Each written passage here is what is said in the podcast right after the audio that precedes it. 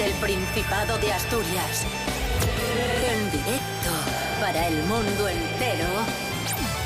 Aquí comienza Desayuno con Liantes. Su amigo y vecino, David Rionda. Saludos, amigos, amigas, ¿qué tal estáis? Bienvenidos, bienvenidas, asturianos y asturianas, a Desayuno con Liantes en RPA, la radio autonómica de Asturias. Hoy es martes 10 de noviembre de 2020, son las seis y media de la mañana. Madre mía, cómo pasa el tiempo, cómo pasan los días. Y arrancamos el día saludando a una gran actriz asturiana. Ella es Cris Puertas. Buenos días. Buenos días, David Rionda. Buenos días, asturianos y asturianas. ¿Qué tal? Pardiez. Y saludamos también al avilesino Rubén Morillo. Muy buenos días, Rubén, un día más. Muy buenos días, un día más, David Rionda. Muy buenos días, un día más, Cris Puertas. Y buenos días, un día más a todos y todas. Un día más, un día menos, como se suele decir, un día menos para acabar con la pandemia, vamos a tomarlo así para, para consolarnos. Y en esta jornada de martes, Rubén Morillo, ¿qué tiempo tendremos? ¿Qué es lo que dice la Agencia Estatal de Meteorología? Pues dice que tendremos un día poco nuboso o despejado con intervalos de nubes altas, excepto durante la primera mitad del día en el interior del tercio este y de la cordillera, donde va a estar nuboso con intervalos nubosos. Es decir, y resumiendo, poco nuboso, ¿vale? Vamos a tener ratinos con nubes y ratinos con sol. Temperaturas mínimas que bajan una barbaridad, sobre todo en el interior, en la zona de Narcea, llegaremos a los 2 grados, solo a los 2 grados, y las máximas se van a quedar muy parecidas a las que tuvimos en el día de ayer. Llegarán hasta los 18 en la zona de costa. Desayuno con. Desayuno con. Desayuno con liantes, ay, lere, lere. Desayuno con liantes, ay, lere, lere.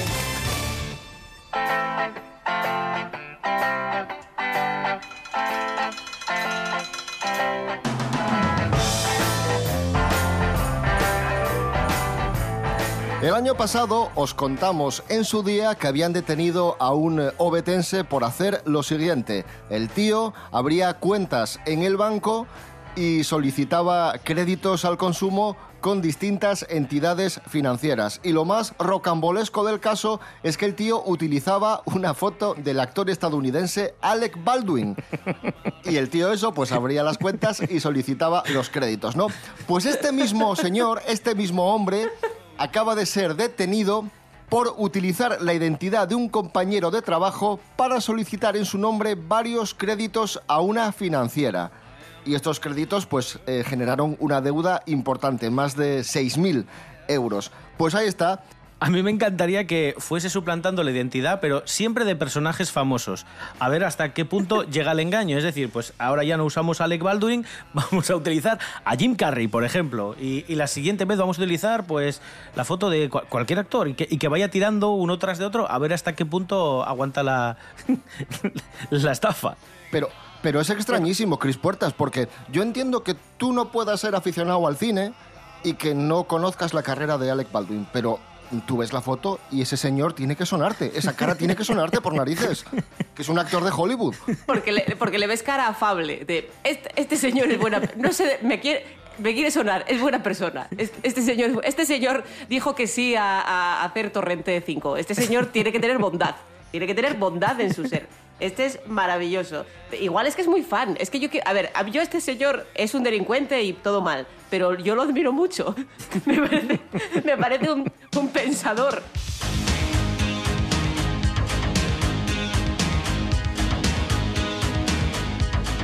Siguiente noticia, un día más tenemos que hablar de la evolución de la pandemia de coronavirus en Asturias. La situación sigue siendo eh, difícil y de hecho el SESPA, el Servicio de Salud del Principado, ha propuesto o ha pedido voluntarios entre los eh, sanitarios. Ofrecen dietas por movilidad y compensar la hora extra como hora y tres cuartos. Dicen los profesionales de la sanidad que llevan ocho meses doblando turnos, haciendo guardias y acumulando tensión. Y a esto hay que añadir el envejecimiento de las plantillas. Cuatro de cada diez colegiados tienen más de 55 años y por tanto son vulnerables al virus. Y además la estimación es que mil médicos se van a jubilar en los próximos tres años. Rubén Morillo, Sí. tú que tienes una sanitaria en la familia, puedes dar fe de lo mal que lo está pasando y del estrés que, que está teniendo estos días y estas semanas. Sí, a mí lo que me gustaría es que pensásemos y reflexionásemos como lo hicimos durante el confinamiento, en la primera ola, ¿vale? En la que todos nos dijimos que íbamos a ser mejores personas, que íbamos a valorar más al vecino, al amigo, al conocido. Y eso lo dijimos muy fuerte en la primera ola y ahora parece como que se ha desinflado todo un poco. Y nos volvemos a dar cuenta, cuando ha tenido que venir otro repunte de la COVID, que es más necesario que nunca. Así que está muy bien que pidan voluntarios porque no haya sanitarios, pero lo que hay que hacer hincapié es que haya más inversión. El otro día el presidente del Principado, Adrián Barbón, hablaba de esta segunda oleada que nos ha cogido a todos eh, prácticamente por sorpresa porque esperábamos una segunda oleada, pero no la esperábamos tan, tan fuerte, tan mortífera.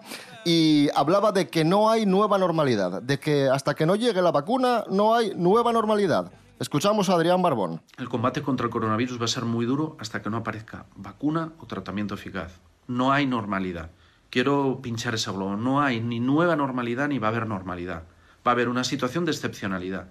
Vamos a tener que convivir así, con periodos en los que haya que controlar la epidemia para luego intentar rehacer nuestro, nuestra vida diaria. De todas formas, la vacuna tarde o temprano va a llegar y nosotros desde Desayuno Coliantes todos los días intentamos eh, daros un mensaje de esperanza. La ciencia sigue trabajando y de hecho dos vacunas ya están listas para ser replicadas y distribuidas. Nos lo cuenta Andrés Rubio. Buenos días Andrés. Hola, ¿qué tal? Muy buenos días, queridos liantes. La pandemia por el coronavirus parece no tener fin. No vemos la luz al final del túnel. Evidentemente, todos confiamos en que llegue pronto la ansiada vacuna.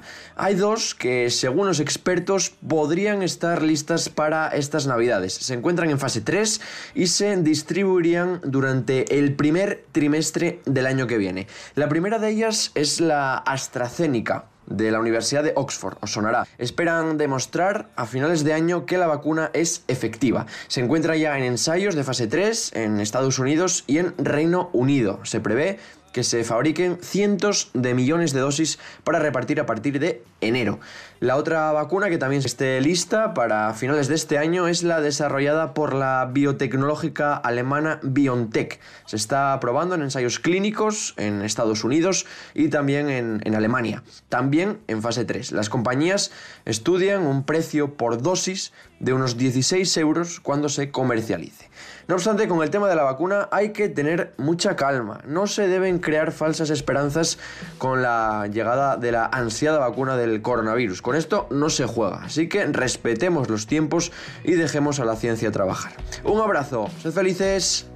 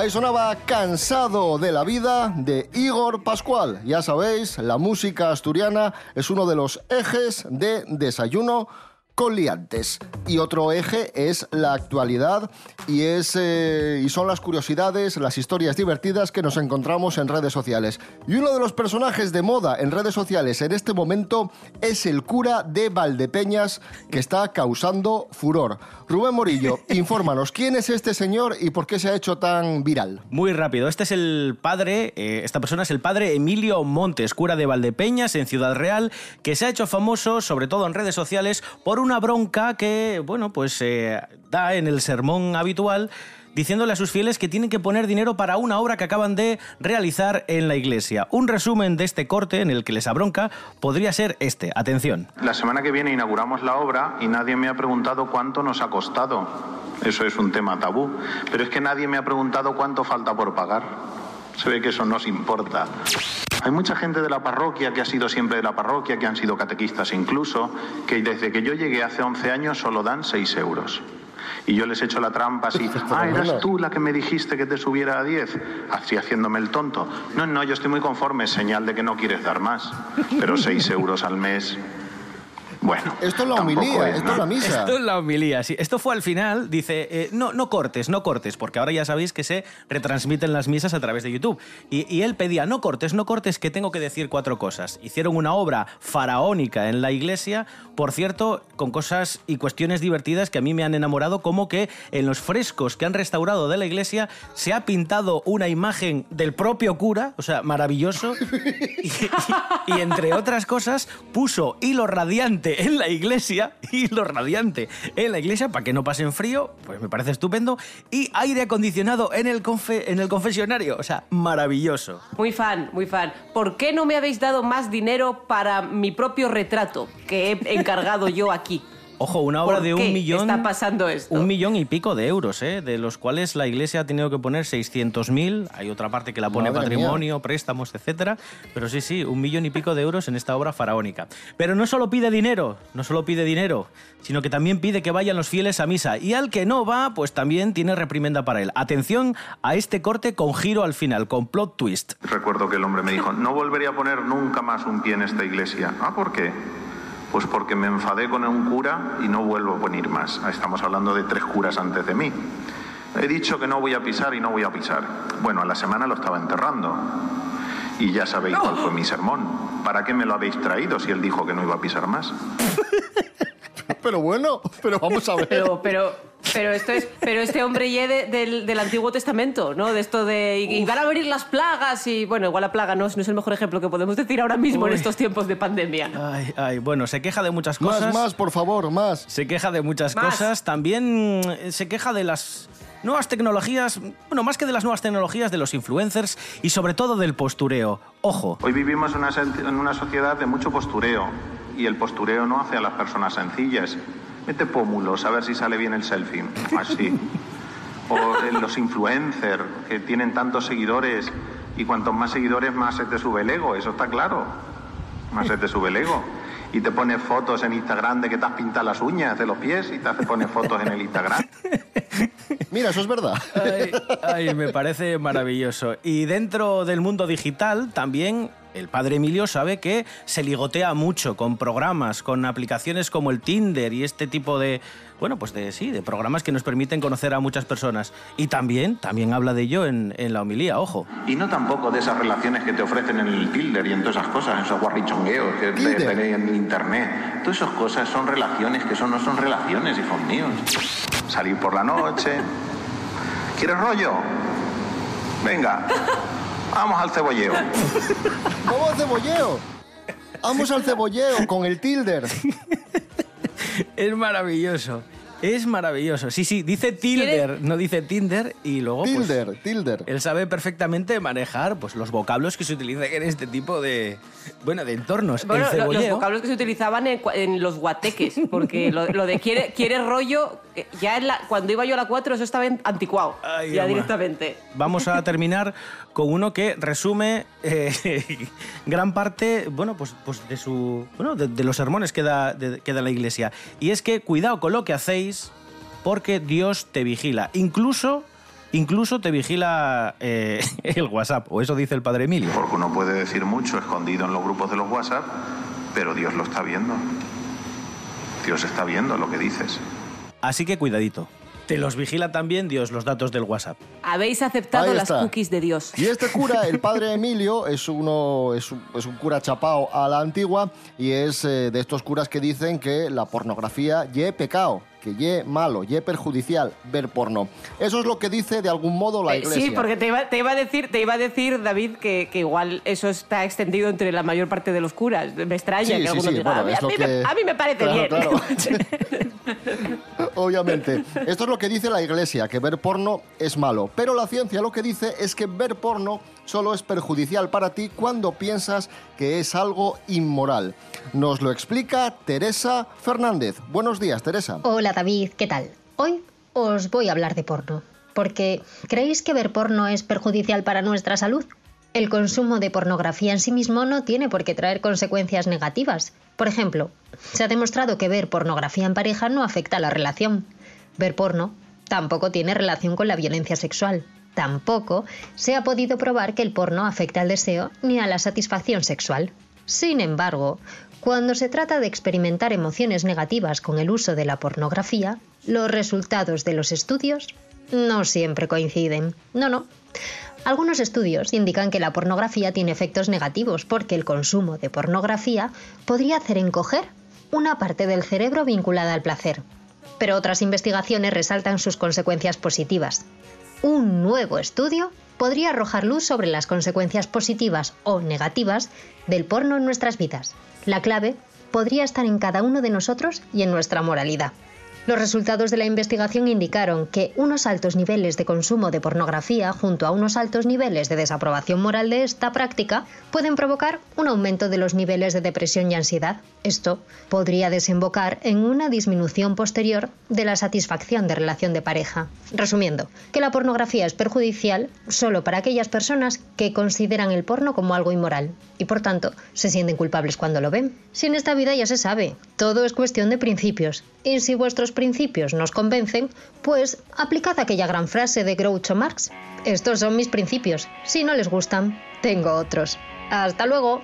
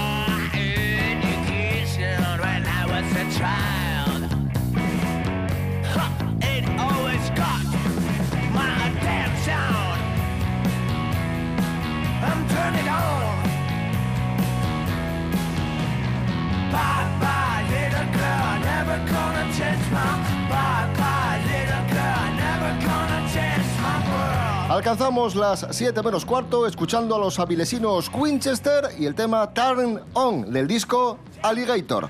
Esto es Desayuno Coliantes en RPA, hoy es martes 10 de noviembre de 2020.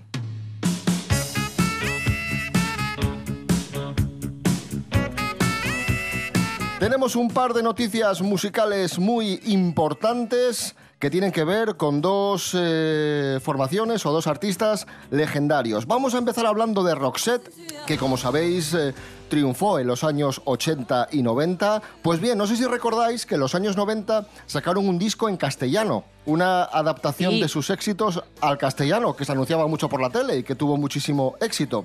Pues bien, vía Twitter acaba de anunciar la banda sueca, para sorpresa mm, de todos, que van a sacar una canción que se descartó en su momento en castellano. Es el Tú no me comprendes, una versión en castellano del You Don't Understand Me, grabada en 1996 para ese disco de canciones en castellano. Vamos a escuchar un pequeño extracto.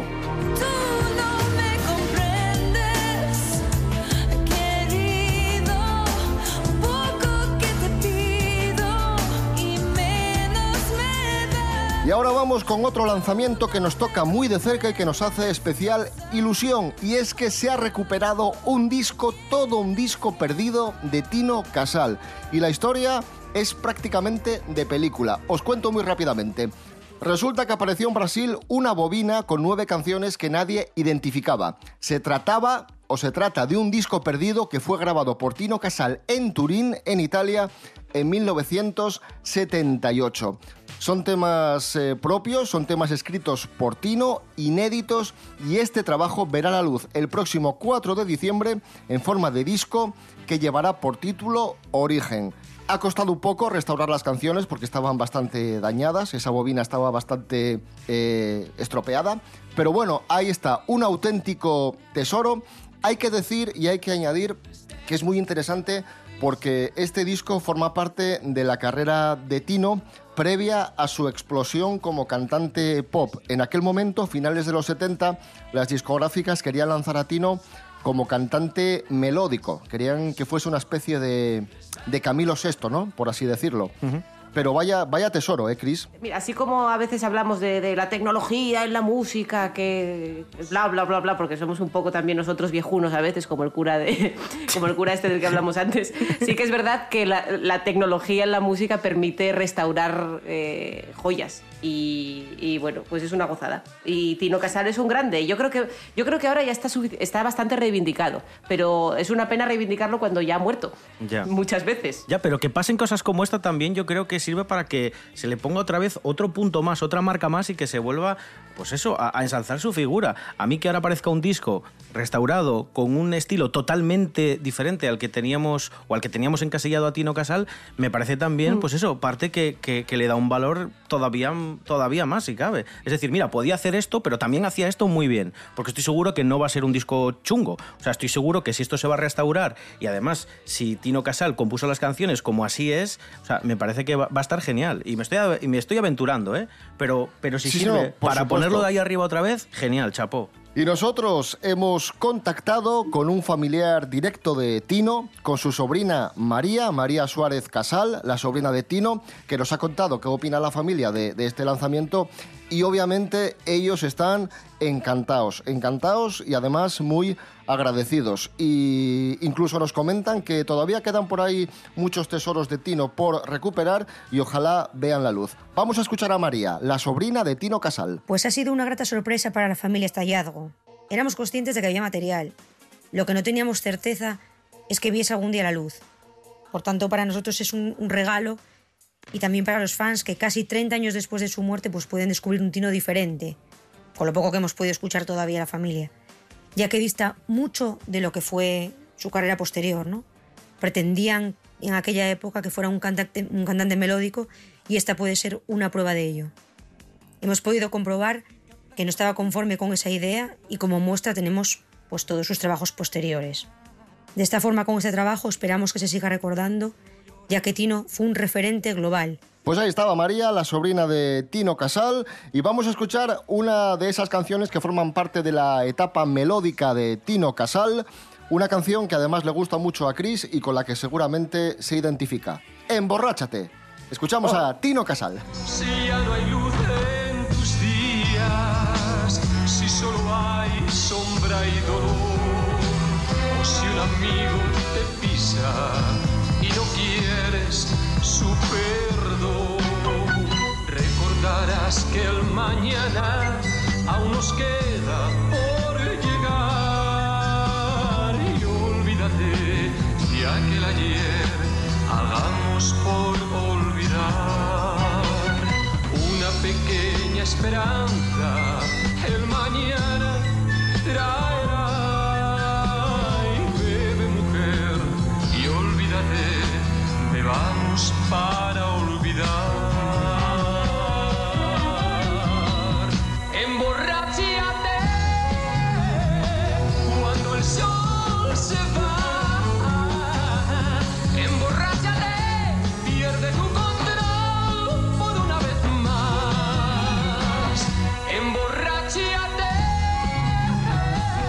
Continuamos en Desayuno con Liantes en RPA, la radio autonómica de Asturias. Vamos a hablar rápidamente y brevemente de las elecciones de Estados eh, Unidos, del resultado electoral con esa victoria de Joe Biden. Y hay que decir que Joe Biden ganó en los estados clave, esos estados que se jugaron al final, los estados del, del óxido. Y también ganó en Oviedo. Y diréis, ¿en Oviedo? Sí, sí, sí, en Oviedo. Rubén Morillo, ¿cómo es que Joe Biden ganó en Oviedo? A mí también hasta me, me sorprende, pero Oviedo es una ciudad norteamericana que se encuentra en el condado de Seminole, en el estado estadounidense de Florida. Cuenta con una población cercana a 42.000 habitantes y una densidad de población de más de 800 personas por kilómetro cuadrado. Andrew Olin, uno de los primeros colonos, decidió presentar la documentación para la oficina y para ello eligió un nombre español. ¿Y cuál era ese nombre? Oviedo. Se dice que este señor había visitado la ciudad y su universidad unos años atrás. Y otros cuentan que simplemente le gustaba cómo sonaba el nombre, le gustaba cómo sonaba Oviedo y así se quedó.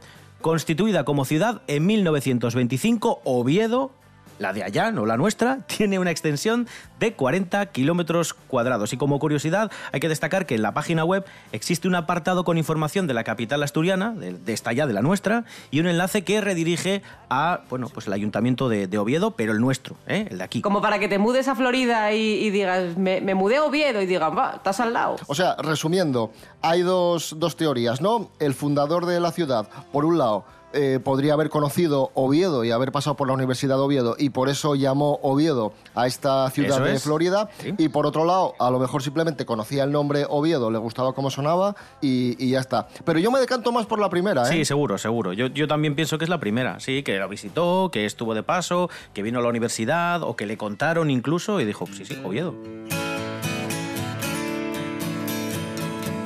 Bueno, ¿y qué os ha parecido la victoria de Joe Biden? Leo por ahí muchos eh, comentarios y, la mayoría coinciden en señalar que, que como el otro día apuntaba muy bien Chris, eh, Chris Puertas, esto no, es, no ha sido un voto eh, convencido a Biden ni un voto ilusionante, ha sido más bien un voto anti-Trump. Mucha gente dice que Joe Biden es el mal menor. Es decir, que no es que ilusione mucho, pero claro, que peor que Trump ya imposible. De hecho, la jugada de, esta cosa, porque claro, los americanos al final lo hacen, hace- tienen muy buen sentido del espectáculo. Y la gran historia del, del espectáculo eh, que han vendido un poco ha sido Kamala.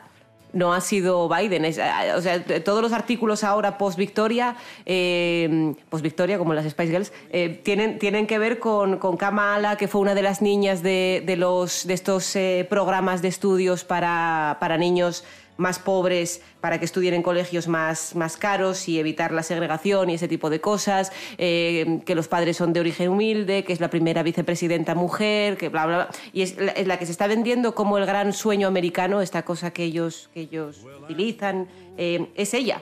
No Biden. De hecho, un poco el rollo. Hay un punto como muy mayoritario, por lo que yo veo por Twitter, que, el que es un poco, a ver, eh, es, bueno, vale, ha ganado Biden, que no nos acaba de gustar mucho, pero es mejor que Trump, pero es muy mayor, y igual le sucede Kamala, que es como, pero vamos a ver. Estáis esperando, le vais a dar sustos por la calle para que este hombre diga, uy, yo me, retiro, me jubilo. Ya veo a la, a la gente disfrazada por ahí de, de IRPF y cosas de estas y tal, para darle sustos a este pobre paisano y que se jubile en favor de, de Kamala. Los principales candidatos fueron Joe Biden y Donald Trump, pero no penséis que fueron los únicos. Hubo muchos candidatos a la presidencia de Estados Unidos, algunos de lo más estrambótico. Nos lo cuenta Esther Rodríguez. Buenos días, Esther. Hola, ¿qué tal? Muy buenos días a todos. Pues sí, David. Estos días hemos estado siguiendo las elecciones de Estados Unidos. Como bien sabéis, 36 candidatos computaron sufragios y aparecieron en las boletas de en al menos un estado. Pero esto no quiere decir que vayan a ocupar el despacho oval. De hecho, para que su nombre entre en las papeletas de votación, deben cumplir las disposiciones particulares de cada estado. Además, para ingresar en dicha comisión hay que cumplir ciertos requisitos. Haber nacido en Estados Unidos, tener más de 35 años, eh, llevar viviendo en Estados Unidos más de 14 años seguidamente. Y por lo tanto, entre estos candidatos destacan personajes como Jesus Christ o Taco Cat, entre otros. Ahora ya sabéis algunas curiosidades sobre las elecciones de Estados Unidos. Muchas gracias, hasta la próxima.